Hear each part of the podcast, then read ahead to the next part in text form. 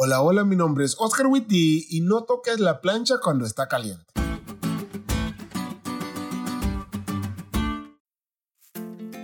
Cuando estaba pequeño, En mi experiencia puedo decir que ninguna historia contada por Oscar que comience con esta frase u otras dos acaba bien. Ahorita veremos si es cierto. vivíamos en una casa muy pequeña y mi mamá Esa es otra frase. guardaba la plancha en el baño. Yo miraba cómo ella tocaba la plancha antes de ponerse a planchar y un día quise hacer lo mismo. Pero cuando terminó de planchar, como buena madre se alarmó de la locura que estaba por hacer y me dijo que no se me ocurriera tocar la plancha porque me iba a quemar.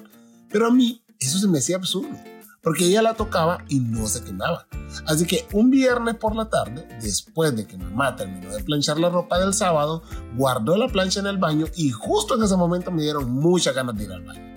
Así que fui miré la plancha, extendí mi dedo índice y la toqué.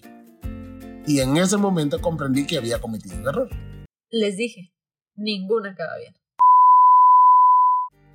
Algo así sucedió con Adán y Eva. Dios había creado un mundo perfecto para ellos, donde no había muerte, eran libres de ir donde quisieran, hacer lo que quisieran, comer lo que quisieran, excepto por una cosa, el árbol del conocimiento del bien y del mal. El día que de él comieran, ciertamente iban a morir. Pero un día, mientras Eva caminaba por el huerto, vio que la serpiente se paseaba y comía del fruto del árbol del que no debían comer porque si no morirían. Y luego de una plática con ella, le dice, no morirán. Y quizás vos y yo, desde esta perspectiva, podemos decir qué fácil situación. Eva cayó por lenta. ¿Cómo le vas a creer más a una serpiente que al creador que les había dado todo?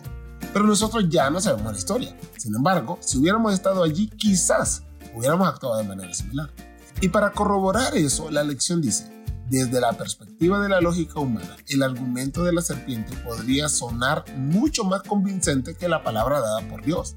En primer lugar, no había ninguna evidencia en el mundo natural, hasta ese entonces, de la existencia del pecado ni de la muerte. En segundo lugar, la serpiente efectivamente estaba comiendo del fruto prohibido y lo disfrutaba mucho. Entonces, ¿por qué Eva debería abstenerse de hacer lo mismo?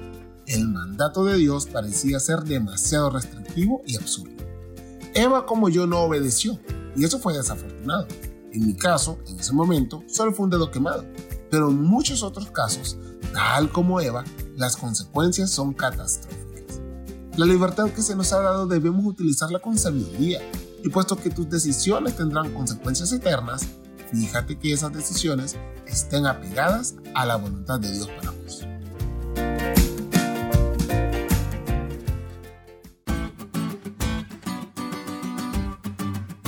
¿Te diste cuenta de lo cool que estuvo la lección? No te olvides de estudiarla y compartir este podcast con todos tus amigos. Es todo por hoy, pero mañana tendremos otra oportunidad de estudiar juntos.